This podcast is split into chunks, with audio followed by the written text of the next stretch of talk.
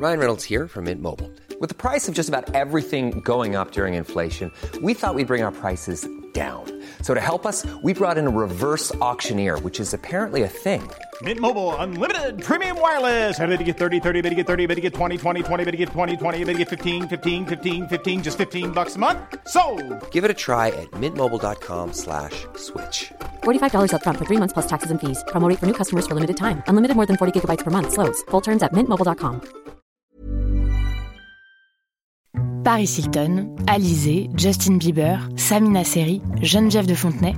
Oui, ok, vous les connaissez, mais est-ce que vous les connaissez vraiment Vraiment? Bien souvent, on croit savoir deux, trois trucs sur ces personnes, mais en fait, leurs histoires sont bien plus complexes qu'on veut bien nous faire croire. Avec des vies faites de drames, de traversées du désert, de peine et même de trahison. Oui, même de trahison. Tout ça, vous le découvrirez en écoutant Connaissez-vous l'histoire sur toutes les plateformes.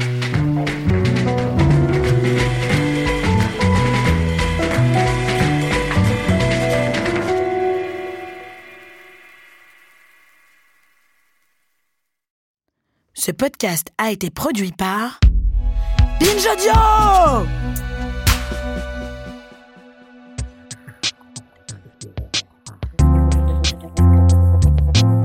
Salut, c'est Thomas Rozek. Et un de plus, en adoptant le 30 mars dernier un projet de loi légalisant la marijuana à usage récréatif, l'État de New York devient le 15e État américain à autoriser de fait le cannabis. Mieux, la loi prévoit d'effacer automatiquement les dossiers judiciaires des personnes ayant déjà été condamnées pour des délits liés à la marijuana. Et comme à chaque nouvelle de ce genre, on voit refleurir ici, de notre côté de l'Atlantique, la sempiternelle interrogation. Est-ce qu'on passera nous aussi un jour le pont? Alors, il est permis d'en douter vivement si on en croit les dernières sorties sur le sujet de l'inénarrable Gérald Darmanin, notre ministre de l'Intérieur, qui dit et répète que la drogue, quelle qu'elle soit, c'est de la merde. Bon, on pourrait objecter qu'abuser de sa position d'élu pour obtenir des faveurs sexuelles, c'est encore plus de la merde, mais ça n'est pas le sujet. À chaque fois que nous revient le débat sur la légalisation, un angle mort persiste. Rarement, on s'interroge sur ses conséquences pour une partie de la population qui est pourtant parmi les plus concernés, à savoir les dealers, celles et ceux qui revendent illégalement évidemment du cannabis sous toutes ses formes et qui en vivent. En janvier 2019, dans ce podcast, Olivia Muller s'était la question et avait décidé d'aller voir directement ce qu'ils en pensaient. À l'époque, c'était le Canada qui venait de se lancer dans la voie de la légalisation. Bon, comme ça n'a pas beaucoup changé chez nous depuis deux ans, on a eu envie de vous faire réentendre son reportage. C'est ce qu'on va faire tout de suite. Bienvenue dans Programme B.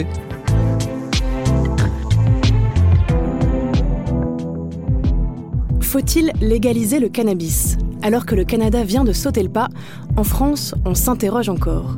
Idée fumeuse ou pas, le débat en tout cas est chaud et il passionne. Alors nous, on s'est demandé ce qu'en pensaient les premiers concernés, les dealers, qui eux vivent et parfois survivent grâce au trafic. Est-ce qu'ils redoutent la légalisation? Quel impact pourrait-elle avoir sur l'économie et sur leur vie? Quel regard porte-t-il sur la drogue et sur les débats politiques qui l'entourent En clair, avec eux, on s'est demandé quels étaient les enjeux concrets et quotidiens soulevés par la légalisation du cannabis. Alors on les a rencontrés, ces fameux dealers. Dans certains quartiers, en bas des bars, on est allé voir. Résultat, on a réalisé trois portraits, trois interviews de trafiquants ou ex-trafiquants. Ils ont des regards et des parcours différents. Ils s'appellent Ahmed, Yazid et Mr Cooper. Ils habitent à Tremblay dans le 93 et à Paris, 19e et 20e arrondissement. Ils ont 25 et 26 ans et avec eux on a voulu se projeter, analyser l'impact qu'aurait la légalisation du cannabis sur le marché du trafic de stupéfiants. L'occasion aussi de parler de leur quotidien, de leurs espoirs, de leur travail, l'occasion d'aborder frontalement la réalité économique des cités. En bas de leur immeuble, dans leur voiture ou ailleurs, ils se sont livrés un soir d'hiver. Je les en remercie. C'est parti. Bonjour, bonjour. Bonjour. T'entends bien ma voix là Putain, elle se reconnaît ma voix pour la vérité. Ahmed, 25 ans, je l'ai interrogé dans sa voiture, sur le parking d'une cité de Tremblay en France, en Seine-Saint-Denis. Alors lui va d'abord nous confier son rapport intime au trafic de stupes, mais à ses côtés, on va aussi comprendre pourquoi le deal persiste aux quatre coins de la France, dans les milliers de quartiers dits défavorisés. Voilà, je m'appelle Ahmed, j'ai 25 ans, je suis versatile. C'est-à-dire, j'ai pas de métier, je suis partout.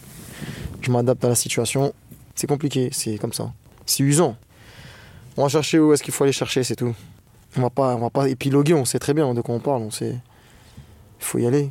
Ça me fait chier parce que quand tu prends de l'âge comme ça, tu sais que t'es récidiviste, euh, à tout moment tu peux encore basculer. euh.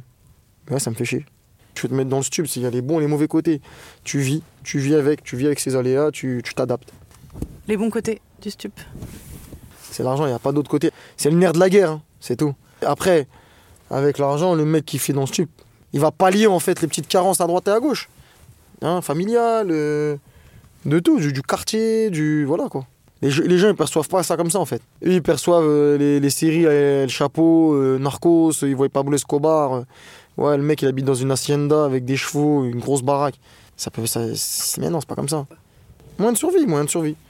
Et après, s'il peut se faire plaisir, il va, il va se faire plaisir. hein. C'est comme mettre de la mayonnaise dans une salade. hein. Tu mets de la mayonnaise dans une salade, toi? Moi, je mets de la mayonnaise dans une salade, ouais. C'est super bon. Que- Parce que je me suis adapté. Un jour, j'ai ouvert mon frigo avec de la mayonnaise et de la salade. J'ai- mélangé, j'ai mangé. Puis voilà, maintenant, je me suis retrouvé à faire de la mayonnaise avec de la salade. Comme les pâtes, les pâtes au thon, pareil. Pâtes au thon. Mais les pâtes au thon, c'est bon. Ouais, c'est les taulards qui mettent les pâtes au thon. Euh, moi, jamais dehors, j'ai mangé des pâtes au thon. J'ai mangé des pâtes au thon au placard. Jamais je vais me dire, ouais, je vais mettre du thon dans des pâtes. Mais jamais de la vie. Trop de mauvais souvenirs, ça. Donc voilà. Du coup, t'as été en prison? Ouais, ouais. J'ai été en tôle, ouais. J'ai été. euh, première fois, j'ai fait quoi? J'ai fait euh, deux piges, deux, trois piges.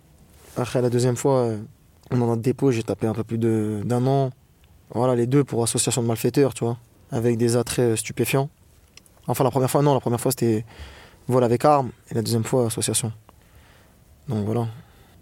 Hmm. Le sentiment d'injustice, il est très, très, très, très, très fort. La justice dans les, tra- dans les quartiers, elle est compliquée. hein. T'as vu, je te dis la vérité. Déjà le contrôle de police. Moi je connais des gens, ils se sont jamais fait contrôler, tu vois. Toi tu t'es déjà fait contrôler par la police? Une fois. T'as eu une fois. C'est pas un truc de ouf ça? Putain, merde. Ça va tonton Eh laisse tomber, non. Laisse tomber. Les mauvais côtés du stup. Ah, les mauvais côtés, c'est que les dégâts tu peux faire derrière. On se leurre pas, t'as vu, il y, a des- y a des répercussions, t'as vu, on, sait que derrière euh, ce que tu vends, ça peut porter préjudice. Les histoires de, de justice, c'est le fait aussi que derrière euh, ta famille, voilà, elles en prennent un coup aussi, derrière la tête, tu vois. Voilà, c'est toutes ces petites choses-là. Autre injustice aussi, autre injustice, là je viens de me rappeler d'un truc. Il y a une meuf là, il y a pas longtemps, elle a été jugée, euh, elle a enfermé sa fille, je crois, euh, dans son coffre, tu vois. Elle a pris 3 ans ou 2 ans. Et des mecs, euh, des mecs qui prennent, des- ils prennent des 7 ans, 6 ans, parce qu'ils ramènent du, euh, du shit, tu vois, du shit. Aux yeux de tous de la société. Est-ce que ça c'est normal? Est-ce qu'il y a une justice valable en fait? Elle est même pas équitable en vrai. Tu m'as dit tout à l'heure que ton rêve, c'était de bien dormir la nuit, de plus être inquiet quelque part. Et en même temps, tu m'as dit que tu t'étais rangé. Parce qu'en fait, t'es jamais réellement à l'abri d'un sale coup en fait. C'est ambigu. Je suis là, je regarde ce qui se passe. Demain, il y a un sale coup, peut-être que, comme je t'ai dit tout à l'heure, hein, tu vas dire, Eh, mais je l'ai interrogé lui. tu vois ce que je veux dire Donc voilà. Parce qu'un vice, tous les jours, il te persécute, il te tourne dans la tête. Un vice, c'est comme un alcoolique, un mec, un alcoolique. Un alcoolo, il fait quoi? Demain, il arrête l'alcool, on lui donne des cachets de substitution, etc. Mais du jour au lendemain, il suffit juste qu'il boit un jus de pomme, il se rappelle du vodka pomme qu'il buvait. Vous voyez, ça, c'est un vice. Et ben, là, c'est la même, la même chose de stup. Tôt ou tard, tu peux retourner dedans. faut combler la fin du mois. faut... Voilà, il y a une dépense de dernière minute à faire. Ah, il y a un petit truc qui s'ouvre à toi. hop. Tu vois, il y a un mec qui te contacte, t'es avec lui en tôle. Et il y a ça, ça, ça à faire. C'est compliqué, tu vois. On peut être addict au trafic. Ouais. Ouais, t'es addict au trafic, ouais. Après, t'as vu, les- il y, a des- il y a des mecs qui tiennent des, des- des terrains, ça peut être des entrepreneurs de fou, tu vois. Des entrepreneurs du 440. hein. C'est limite des startups. des startups californiennes. Je plaisante, mais bon. Après, c'est des mecs aussi, ils font plus dans leur quartier, en termes de prévention, d'emploi et tout ça, que toutes les mesures sociales que les politiciens peuvent faire à l'Assemblée nationale. Quand ils se posent, ils disent oui, on va mettre euh, 50 millions d'euros pour les quartiers. euh. Mais 50 millions, on les voit même pas, bande de trimards. Vois, je veux dire, un mec, il a un terrain, il embauche un petit, il va lui donner 110 euros tous les jours. À la fin de la semaine, ça va faire 770 euros. Il va rentrer chez lui avec. Une semaine, déjà, il aura payé le loyer. Tu vois ce que je veux dire ou pas? Et en termes de mesures sociales, il aura plus fait que tous les, fous à l'Assemblée nationale qui viennent, qui disent oui, on va donner 50 millions d'euros. Arrêtez vos conneries, tu vois. C'est simple. Il y a des mecs qui sont dans le trafic. Demain, ils tournent dans une association. Il manque des places pour aller à ce parc Astérix ou à Disneyland. Il faut emmener des petits. Ils vont les payer. Ils vont les payer plein pot. Ils vont les payer de leur poche. Demain, il faut envoyer des petits euh, à la base de loisirs ou dans le sud de la France. Il y a un petit, il est en galère. Ils vont payer sa place. J'ai déjà vu des gens le faire de mes yeux et moi-même, je l'ai déjà fait. C'est comme ça que ça se passe, tu vois. Ça sert à tout le monde, en fait. Tu vois. Ça sert à la collectivité. Tu m'as dit on est addict au trafic, on est addict euh, à l'argent, à l'adrénaline, au pouvoir. Le pouvoir, on a rien à foutre en vrai. Après, l'adrénaline, j'aime bien l'adrénaline. Ouais, j'aime bien l'adrénaline. Et l'argent, comme j'ai dit depuis le début, c'est le nerf de la guerre. Donc voilà. Pourquoi c'est si important, l'argent? Parce que Après tout. Quand le petit gagne 700 euros par semaine, c'est pas que pour lui. Derrière, il y a sa mère, derrière, il y a un loyer à payer, derrière, il y a des frères, il y a des petites sœurs, il y a tout ça. C'est dire, moi, demain, tu me fais gagner 1005 avec toutes les charges que j'ai familiales. Mais je m'en sors même pas. Tu vois, j'ai, on va dire, 1, 2, 3, 4, j'ai au moins 6, 7 personnes ça, à ma charge, sur mon dos. Encore aujourd'hui? Encore aujourd'hui, c'est-à-dire à 1005, ça fait combien? Ça fait, ça fait 200 euros Mais ouais, 200 euros et, je, et je paye, on paye pas le loyer. non. Non c'est problème, problématique, c'est problématique. Problématique. Problématique. C'est pour ça, toi, que t'as commencé à dealer? Dealer, c'est. J'ai bossé, on dit. T'as vu, j'ai bossé, j'ai travaillé, j'ai bossé. Voilà. T'as vu, moi, je parle pas de deal, je parle pas, je suis pas un dealer. C'est un taf, c'est un travail. T'as vu, les gens qui viennent, ils disent, ouais, c'est de l'argent facile. Mon cul, c'est de l'argent facile, t'as vu. Lève-toi, viens transpirer comme nous, on transpire. Et après, tu pourras dire, ouais, c'est de l'argent facile. C'est pas de l'argent facile, ça, mon gars. Déjà, dans ce travail-là, le plus dur, c'est d'avoir acquis un une suffisance, de dire stop, et de se dire, est-ce que tu vas faire ça toute ta vie en vrai, tu vois? C'est compliqué, t'as vu C'est dur à accepter, tu vois. Et en plus, c'est des aléas. Il y a des jours, tu vas, tu vas bien bosser, et d'autres jours, tu vas rien faire du tout. La fin du mois, les gens, ils sont en galère. Si tu vas pas faire le même chiffre en début de mois, c'est tout ça. Il y, a plein de, il y a plein de paramètres à prendre en compte, en fait. Qu'est-ce qu'il faudrait faire pour que ça change? Mais tu peux pas, c'est impossible. Le trafic, ça sert à tout le monde. Quand t'entends que le, bras droit de la PJ de, Paris, il est inculpé lui aussi dans des histoires euh, lugubres, au 36 quai des Orfèvres, euh, la moitié des, substances illicites disparaissent dans, les sous-sols. Tout le monde est baigné en fait dedans dans la société, tu vois. Et à la fin, tu te dis en vrai, toi, t'es un pion en fait, t'es t'es un petit soldat comme aux échecs, tu vois, t'es es la minorité visible. Ouais, ok, d'accord. On va, mais demain, vous ouvrez vos portes euh, de n'importe quelle entreprise, donnez la chance de gagner nos vies assez aisément, vous inquiétez pas, on va, on va travailler, tu vois. Après, pourquoi est-ce que les gens ils se droguent aussi? Et la drogue, peut-être que ça peut prendre en compte aussi, ça peut être un- une voie échappatoire, le mec il en a marre, il, se- il se défonce la gueule. Tu vois ce que je veux dire euh, Il en a marre, les limites c'est une loque, tu vois, il, il, prie- il en a marre de vivre dans la précarité comme ça, tu vois. Faut se poser des questions, faut, faut étudier, faut voir. Comment tu décrirais l'économie des cités? L'économie des cités en France. C'est c'est un sujet tabou, ça, t'as vu?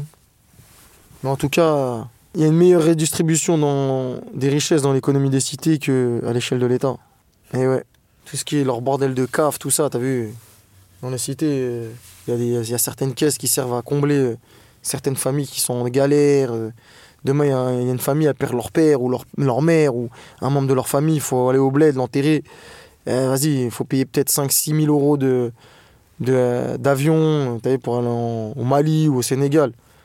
Bah, t'inquiète pas que dans, dans les cités, il y a une caisse noire, elle va se faire en vite fait. Les gens vont réussir à y aller. Ouais, non, c'est euh, tranquille. Il a rien, c'est, la caisse. Voilà.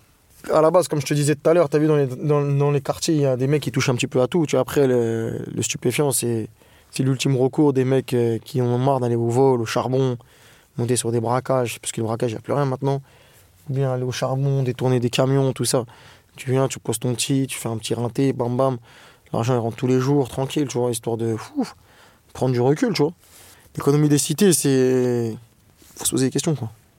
On dit que le trafic, ça permet de- d'éviter aussi l'explosion sociale. Bien sûr. Ou viens ici pendant le ramadan, tu vas voir les mecs qui fument du shit, comment ça se passe. Tous les jours, il y a une bagarre. Mais des grandes bagarres, des bagarres de fous. Parce que ça anesthésie le peuple, c'est c'est comme ça, c'est. Mais qu'est-ce qui se passe si on coupe le trafic? Ça part en couille. Je dis la vérité, ça part en couille, mon gars. Là, ça part en vrille totale. Pourquoi? Pour Après, j'espère que chacun a mené sa caisse à bon train et puis il trouve, essaiera de trouver une échappatoire pour ouvrir quelque chose ou un truc, quoi. Tout simplement. C'est des débats inutiles qui ont ni queue ni tête. Demain, ils veulent légaliser le shit, ils le légalisent, tu vois, ça empêchera pas euh, de, de bosser dans la rue. hein. Le trafic continuerait toujours et ça sera ancré, en fait. C'est ancré, en fait, c'est comme ça. Parce que dans un coffee shop, ça va coûter plus cher, la- la- le gramme il va être plus cher, dehors, euh, il va, il va coûter beaucoup moins cher, tu vois. Tout simplement. Certains disent qu'on pourrait créer des licences pour les, pour les anciens dealers. Des licences de. Comme les, les bars, tout ça là Ouais, si, peut-être, je sais pas. Ça veut dire qu'il y aurait une TVA, ça veut dire qu'il y aurait des taxes. Ouais, mais moi je me verrais pas comme ça. Moi je te dis la vérité, je me verrais pas comme ça. T'as vu? Je me verrais pas demain, j'ai mon coffee shop et j'ai mes enfants, ils disent ouais, papa il a un coffee shop. Mais non, c'est pas en couille. Pourquoi? Mais non, c'est pas comme ça. Pourquoi tu te verrais pas comme ça? Ce que je le fais, je le fais pas. Je le fais malgré moi en fait, tu vois, je le fais à contre-coeur. Je le fais pas parce que ouais, c'est honorifique, ouais, je suis un du, tu vois ce que je dirais, je bicrave, je suis un ouf, tu vois. Non, ça pue la merde ce que je fais en vrai. Mais je le fais parce que voilà, je suis dépourvu de moyens en vrai. Qu'est-ce qui te gêne le plus dans ce que tu fais? La morale, la morale. J'ai une morale, tu vois. J'ai une morale, j'ai reçu une éducation, tu vois. Et ce que je fais, je sais très bien que c'est pas bon, tu vois. Ma morale, elle est. Elle englobe la santé des gens, elle englobe l'éducation que ma mère m'a donnée, elle englobe le. C'est un tout. Quand t'es jeune, t'en as rien à foutre. Quand t'es jeune, tu penses qu'au cash. En plus, les petits d'aujourd'hui, eux, ils sont dans leur tête, ils sont matrixés, États-Unis, les Amériques, c'est les States dans leur gueule, c'est le capitalisme pur et dur. Tu vois, nous, on a encore grandi dans, dans ce petit monde de fraternité, de solidarité. Donc voilà, tu vois. Tu méprises la drogue? Ça te dégoûte quelque part? Ah, je me drogue pas, moi, bien sûr, ça me dégoûte. Moi, je me drogue pas, t'as jamais pillave, jamais bu, jamais fumé, j'ai rien fait. Hum, méprise. T'as vu, c'est chacun son. Chacun a sa drogue en fait. Il y en a, ils sont bigorexiques. Ils font du sport tous les jours. Chacun a une substance illicite en lui. Toi, c'est quoi? Moi, ma drogue à moi Peut-être l'argent, je crois. C'est l'argent. Eh ouais, c'est l'argent. Tu peux gagner jusqu'à combien? Ou t'as gagné jusqu'à combien? Faux, négatif. On répond pas à cette question. Ah, ça peut varier. Par exemple, euh, faut prendre minimum 2500 euros par mois. Pour les risques et tout, minimum. En bénéfice net, minimum. Faut que tu prennes 2 balles 5, mon pote. Sinon, arrête. Parce que derrière, les répercussions, elles vont être reloues hein, si on t'attrape. Ils lésinent pas avec les dealers. hein. Non, non, non. Mon métier rêvé que j'aurais kiffé avoir, moi, faire, je voulais faire pilote d'avion de chasse, moi. Ça s'est pas fait parce que. euh, en vrai, je voulais pas m'engager dans l'armée française, c'est tout. T'as fait des études? Ouais, j'ai fait des études, ouais. J'étais à l'école, j'ai fait des études même supérieures. Et jusqu'à preuve du contraire, je suis encore là, t'as vu Y'a rien pour moi, en vrai.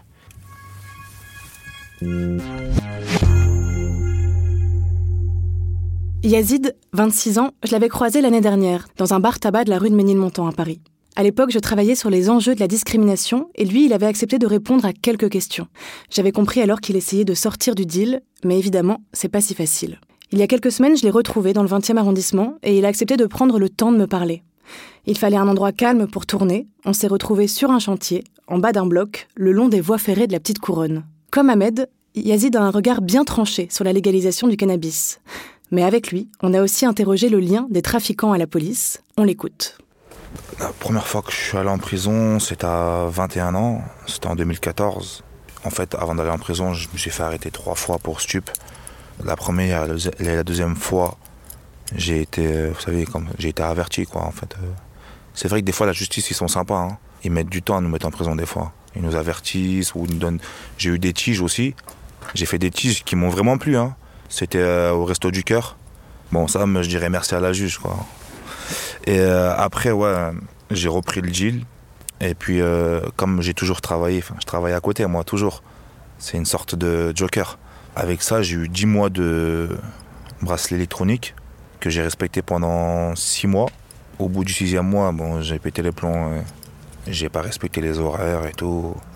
Il y avait le PSE de Fresnes qui m'appelait, qui me disait Ouais, vous avez dépassé les horaires. Et moi, un peu défoncé, je leur disais euh, Je m'en fous des horaires et tout, ça y est, j'en ai marre, laissez-moi tranquille. J'étais- jeune, j'étais un gamin. Et voilà, après, j'ai été convoqué une fois à la santé. Et moi, je pensais pas que j'allais tomber. En fait, ce qui est le plus drôle dans tout ça, en fait, j'ai pris le métro pour aller en prison. Boum, révoqué. 4 mois en prison. Voilà, après, ce qui est, ce qui est dommage, le casier judiciaire, ça m'a. Voilà, ça a tout niqué, quoi. Qu'est-ce qui a fait que t'as repris? Bah, c'est qu'en fait, j'ai sept frères et sœurs. Mon père, euh, il est pas là, il vit pas chez moi. Et j'ai ma mère. Et ma mère, en ce moment, elle est très très malade. Euh, voilà, elle touche pas assez d'argent. Du coup, on n'a pas le choix. hein. C'est obligé. Après, si, si le, cannabis, euh, c'est mort, bah, il y a plein d'autres drogues, hein, il y a plein d'autres business. Mais après, je dirais que dans le quartier, eh ben, on aura toujours nos avantages. Par exemple, les clients qui sont les, pratiquement les mêmes, nous, on leur donne des crédits. Donc euh, voilà, ils reviennent. Après, coffee shop, je pense pas parce que l'État gratte toujours dessus. Nous, il n'y a personne qui gratte sur nous. Je pense que beaucoup de gens passeront à, à la cocaïne. Les gens, ils vont se dire quoi Il n'y a plus de shit. Il y a des- y, coffee shops et tout. Putain, comment on va faire pour, euh, pour aider la famille? Ah ouais, bah, bah, je vais lui grave de la coke. Sans pitié, direct. Ce serait chaud un peu. Tu le ferais, toi? Hum, ouais, en toute discrétion, comme un chacal. Moi, je suis un chacal, je suis un petit loup, euh, je me disperse. Je fais mes affaires tout seul. Là, en ce moment, je vais voir mes, mes clients avec euh, pas un gilet jaune, mais un gilet orange. Je sais pas si vous l'avez vu dans mon pare-brise. Et pourquoi tu mets un gilet orange? Ah, bah, parce qu'avec mon camion, en ce moment, je suis à Chronopost, je fais des livraisons. En gros, quand euh, je descends pour aller voir un client, je mets mon camion en warning, je descends avec mon gilet orange. Personne va avoir un soupçon, quoi. Bon, voilà, après, chacun fait ce qu'il fait pour s'en sortir. À la longue, c'est pas un plaisir. Au début, tu kiffes parce que tu, même tu commences à fumer, tu commences à être défoncé, tu kiffes, tu dis ah ouais, j'ai de l'argent, je suis fonce-dé. Mais après, au bout de 5 ans, 6 ans, 7 ans, tu vois que le, le, le shit, il commence à faire effet sur ton cerveau. Et en fait, tu vas fumer juste, juste par euh, mécanisme. Et voilà, après, tu tombes dans un, dans un trou, dans un cercle vicieux. Et voilà, c'est dommage. Il y en a qui finissent en HP, il y en a qui sont morts. Après, il y en a qui sont bien, il y en a qui sont heureux. Tu les revois, ah ouais, lui c'est un chauffeur RATP, chacun prend sa route. On m'a dit que c'était plus dur qu'avant, que les temps étaient durs pour les trafiquants. Ouais, c'était plus dur qu'avant parce que maintenant, il y a les caméras de surveillance. Maintenant, il y a plusieurs brigades. Il y a BST, brigade sur terrain. Il y a la BAC, il y a les, il y a les civils, il y a les képis. Le sous-marin aussi. Le sous-marin. C'est un camion. euh, en fait, euh, derrière, il y a des vitres. Elles sont noires teintées et on peut voir personne à. en fait à savoir que c'est eux. Dedans, ils sont cachés. Ils peuvent prendre des photos, des clichés. Et, après, c'est comme ça, ils nous remontent. hein. Ouais, c'est pour les, c'est pour les filatures. De toute façon, je le connais, c'est un Ford euh, Transit blanc euh, matriculé QQS 75. si vous m'écoutez. hein. Et il y a Jean-Luc? Ah non, Jean-Luc, ah, je vous ai pas dit, Jean-Luc, il a pris sa retraite, ça y est. Ah ouais, franchement, je suis content pour lui qu'il a pris sa retraite. Ah ouais, c'était un gros ripou, lui. Tu peux présenter Jean-Luc? Ah, Jean-Luc, c'était un civil, plus pratiquement du 20e, quartier Belleville, 140, La Banane, rue Pierre, tout ça, etc., Saint-Blaise. Et en fait, il avait une certaine intelligence visuelle. En fait, quand il est arrêté une fois, eh ben, il, retient tous les noms. Tout, tout, tout, tout, tout. Même moi, mon ex, il savait où j'habitais, où elle habitait. Franchement, je le tiens mon chapeau parce que euh, est très intelligent, il peut se planquer partout, se faufiler dans la masse. Vous savez, c'est un petit vieux avec des lunettes, euh, avec un haut de costume, un jean, euh, chaussures classiques, il marche. C'est contrairement aux civils d'aujourd'hui, euh, c'est des baskets quechua, des cathlons, alors que lui, c'est tout le contraire. Il marche, il fume sa clope, il t'observe, toi, tu n'es même pas au courant qu'il est en train de te, te, fil- te fila- comment on dit? Filocher, voilà. Filocher. Voilà, en tout cas, je lui tiens mon chapeau à Jean-Luc. Il était plus fort que vous Ouais, ouais, ouais, ouais, ouais, largement. ouais. Ouais. Et franchement, il en a mis beaucoup en, en cage. Tu m'as dit tout à l'heure, le quartier parfois ça rend fou. Ouais, parce que c'est c'est l'habitude de, de faire tout le temps les mêmes choses, de voir tout le temps les mêmes délires. En fait, dans le quartier, j'ai l'impression qu'on est tous euh, réunis entre nous et moi, avec ma famille, on. Je sais pas. C'est pas facile de parler de ça parce que c'est ce qu'on vit tous les jours. C'est du jour au lendemain, mon frère peut aller en prison. Et comme euh, mon frère va aller en prison, qui, qui, qui pourra l'assumer? Qui va lui envoyer des mandats? Ça veut dire, ça se trouve que c'est moi après.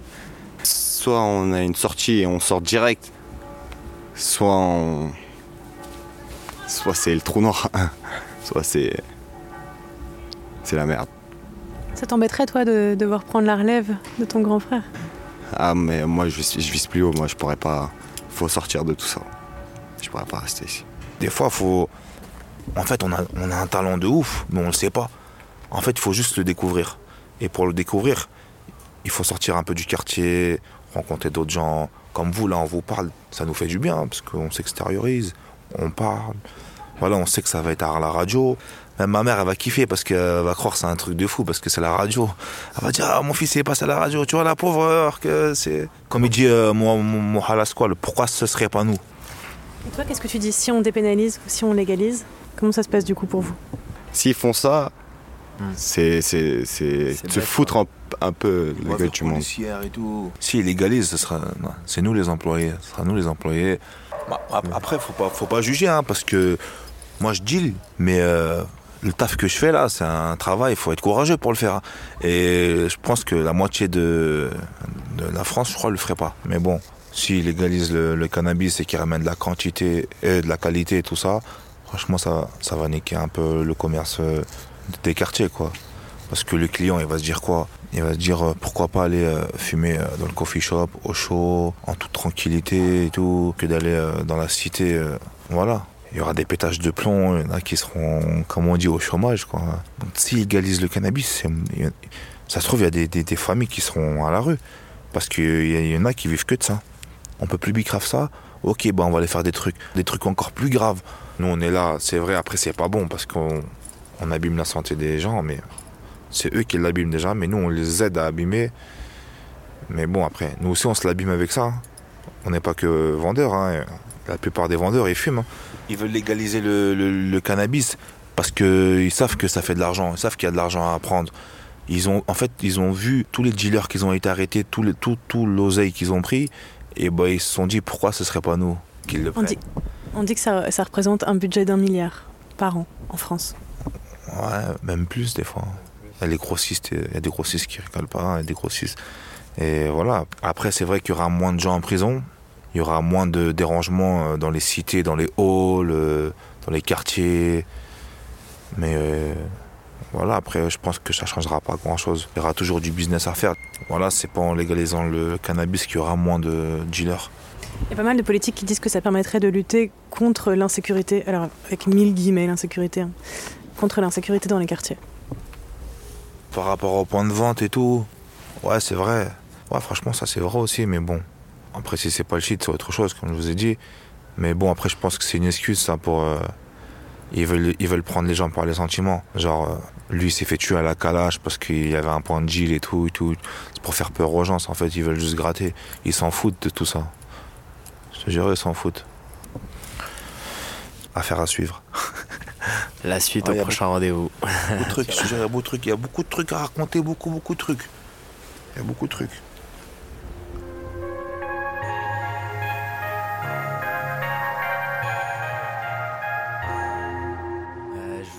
Petit truc là, tout ça.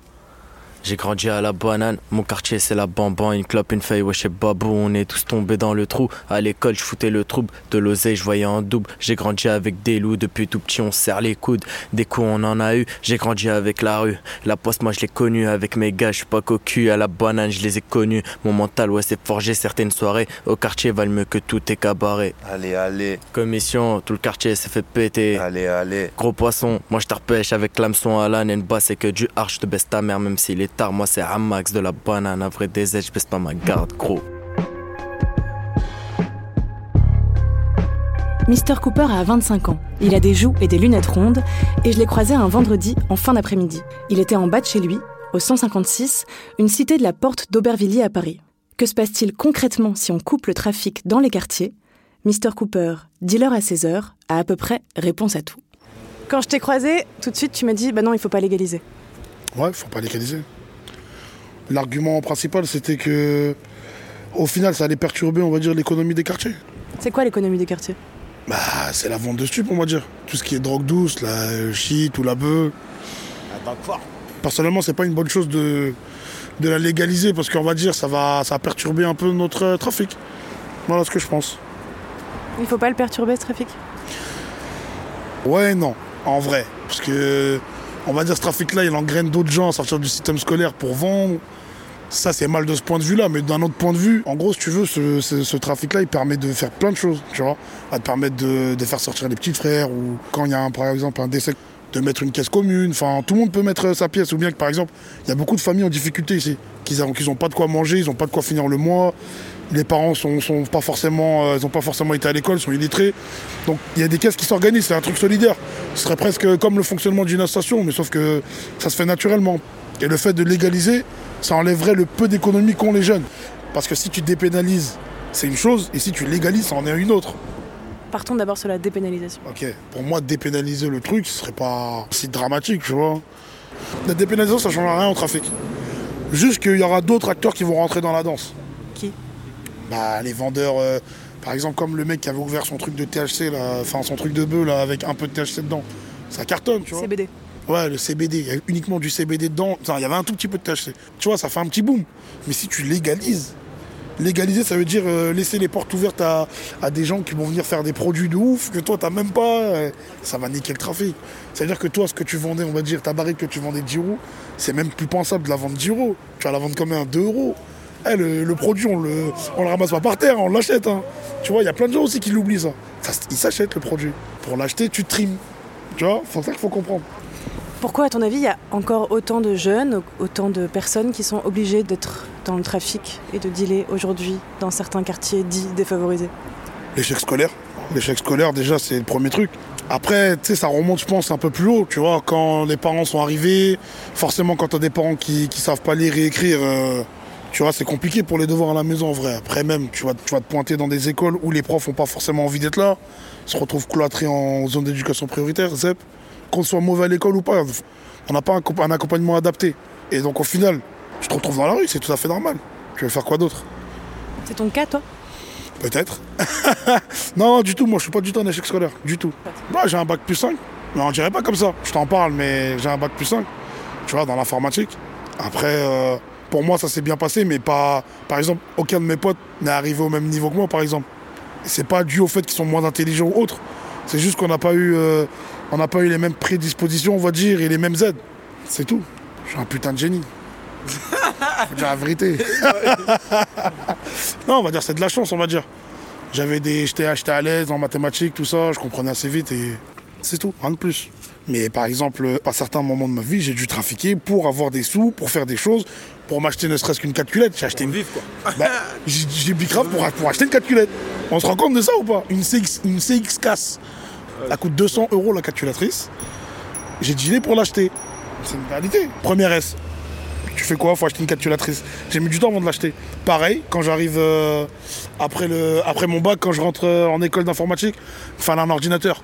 Je suis pas allé à la rentrée juste parce que j'avais pas d'ordinateur. J'ai redealé pour acheter un ordinateur. Mais voilà, on va dire que c'est la petite bourse du quartier, quoi. Parce que aussi, il y a l'information qui passe pas. Il y, y a des aides, il y a plein d'aides qui existent, tu vois. T'as l'impression que c'est que, euh, c'est que les autres qui en profitent. En vrai de vrai, c'est ça. Salut toi Vas-y, ok. Par exemple, il y a des aides, parfois des aides au permis ou des- de l'accompagnement scolaire. Enfin, t'es même pas au courant de ce qui se passe en vrai. C'est-à-dire, en vrai, après, tu te tournes vers quoi? Vers le plus simple. Qu'est-ce qui se passe s'il n'y a plus de trafic dans les cités, dans les quartiers? Plus de trafic, plus de soutien, plus d'argent, euh, soucis multipliés par 10, donc tu vas faire des conneries x 10. Va falloir que tu trouves une nouvelle solution, une nouvelle source d'argent. Bah, tu vas te dealer, tu vas te dealer autre chose, quelque chose qui se vend bien, quelque chose de plus addictif. Une drogue dure de la coke ou de l'héros, je sais pas moi, tu vois. Après, chacun fait ce qu'il veut, tu vois. Mais tout le monde a commencé par le bédo, en vrai de vrai. Et là, aujourd'hui, ça se multiplie. Il y a de plus en plus de monde qui en vend. Même ceux que tu t'y attends le moins. Tout le monde en vend. Si tu enlèves ça, tu sais, on dirait un peu comme euh, la cave des quartiers, tu vois. un peu comme euh, une CAF, un peu. Une CAF Ouais. Caisse d'allocation familiale Une caisse d'allocation familiale des quartiers. Une CAF Q. Franchement, si tu légalises ça, tu fais une montée de, de tout. Tout va augmenter. Mais il n'y a rien qui est fait au niveau social, tu vois, derrière. Qu'est-ce qu'il faudrait faire concrètement? Franchement, pour ma part, si tu décides de légaliser le cannabis, il faudrait qu'on commence à prendre en compte peut-être une aide en plus ou quelque chose en plus pour euh, les quartiers, ou je sais pas. En même temps, tu me dis qu'il y a des aides, mais que vous n'êtes pas au courant. Il y a des aides, on n'est pas au courant parce que ça, après, en vrai, euh, c'est flou. Il y a des gens, tu sais que tu es dans un quartier, il y a des gens, ils comprennent pas. Ils savent même pas lire. Si tu veux leur faire passer un message, il y a plusieurs manières de leur faire passer un message. Tout le monde regarde la télé, je sais pas moi. euh, tu m'envoies tes papiers toute l'année, ça a rien, on comprend rien, tu vois. Tu lis, tu dois décrypter. Tu passes ta vie à décrypter, c'est pas la peine. Tu m'as dit tout le monde deal aujourd'hui. Tout le monde deal. Tout le monde deal. Et ça commence beaucoup plus jeune. Tu seras affolé de savoir. 12 ans, ça deal déjà, c'est normal. De donner euh, 50 grammes à un petit, tiens, va, va le détailler, c'est normal. Ça se fait tout à fait. Et il n'y a rien de choquant. Tu vois Et même ça, des clients, ils le voient. Ils sont choqués par ça, mais qu'est-ce que tu veux? La misère, ça continue, ça s'accumule, ça s'aggrave même. Avant, c'était plus fluide parce qu'on va dire même euh, les grands des quartiers, on va dire, tu vois. Il y avait beaucoup de, on va dire, un genre de prévention, tu vois. Quand même prévenu du truc, tu vois. Mais là, aujourd'hui, c'est même pas une question de prévention, quoi. Il n'y a pas d'argent. Que ce soit même dans le trafic. Il y a moins d'argent qu'avant. Parce qu'il y a plus de monde. Et même la qualité, elle a changé. là, là, là, on est dans le 19e, là. On est sur une rue. Tu vas juste derrière, tu vas trouver la même chose qu'ici. Ou bien tu vas juste au bout, là, dans toutes les directions. C'est quadrillé, pareil. C'est la nécessité. Les gens, ils disent pas pour le style, hein. Tu vois? Il y en a même qui taffent et qui deal. C'est un complément de salaire pour eux. Tu vois Après, il y a ceux qui à plein temps, ceux qui ont des fours. Mais il faut savoir que. Parce que les gens, ils disent, ouais, euh, il a un four, il se fait tant d'argent par mois.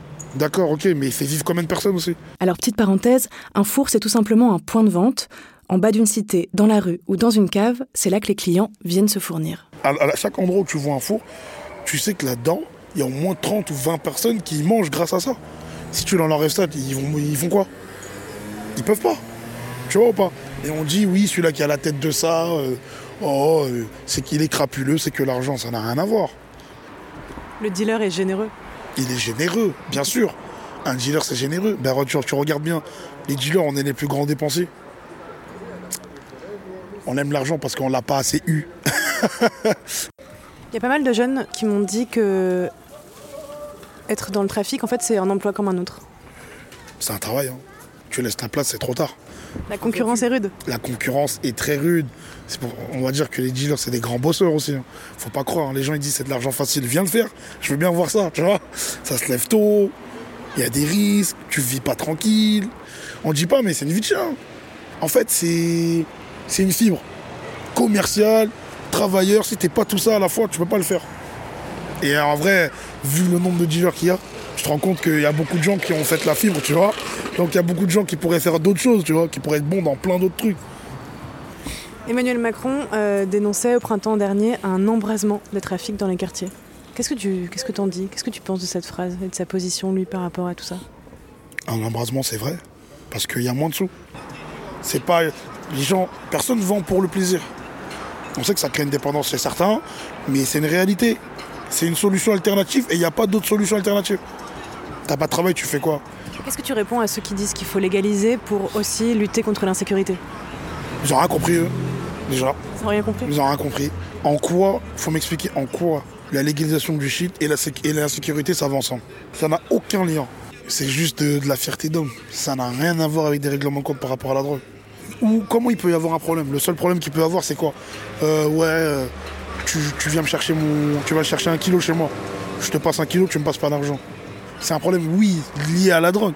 Mais c'est juste parce qu'il n'y a pas eu un paiement. Il n'a pas payé ce qu'il devait.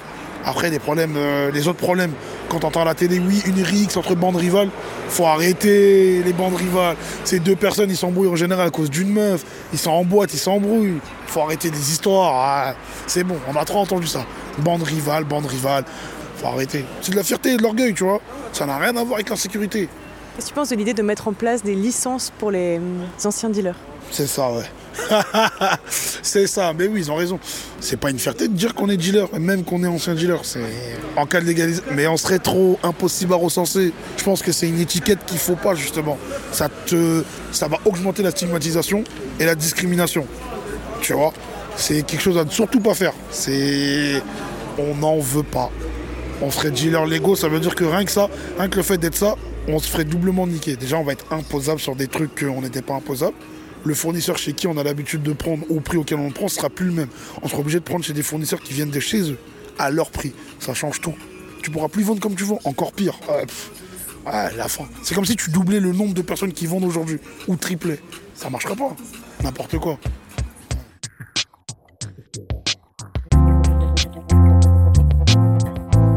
Merci à Olivia Muller pour ce reportage réalisé par Vincent Hiver et Alexandre Ferreira pour Programme B, qui est un podcast de Binge Audio préparé par Lauren Bess. Abonnez-vous sur votre appli de podcast préféré pour ne manquer aucun de nos épisodes, Facebook, Twitter, Instagram pour nous parler, et à lundi pour un nouvel épisode.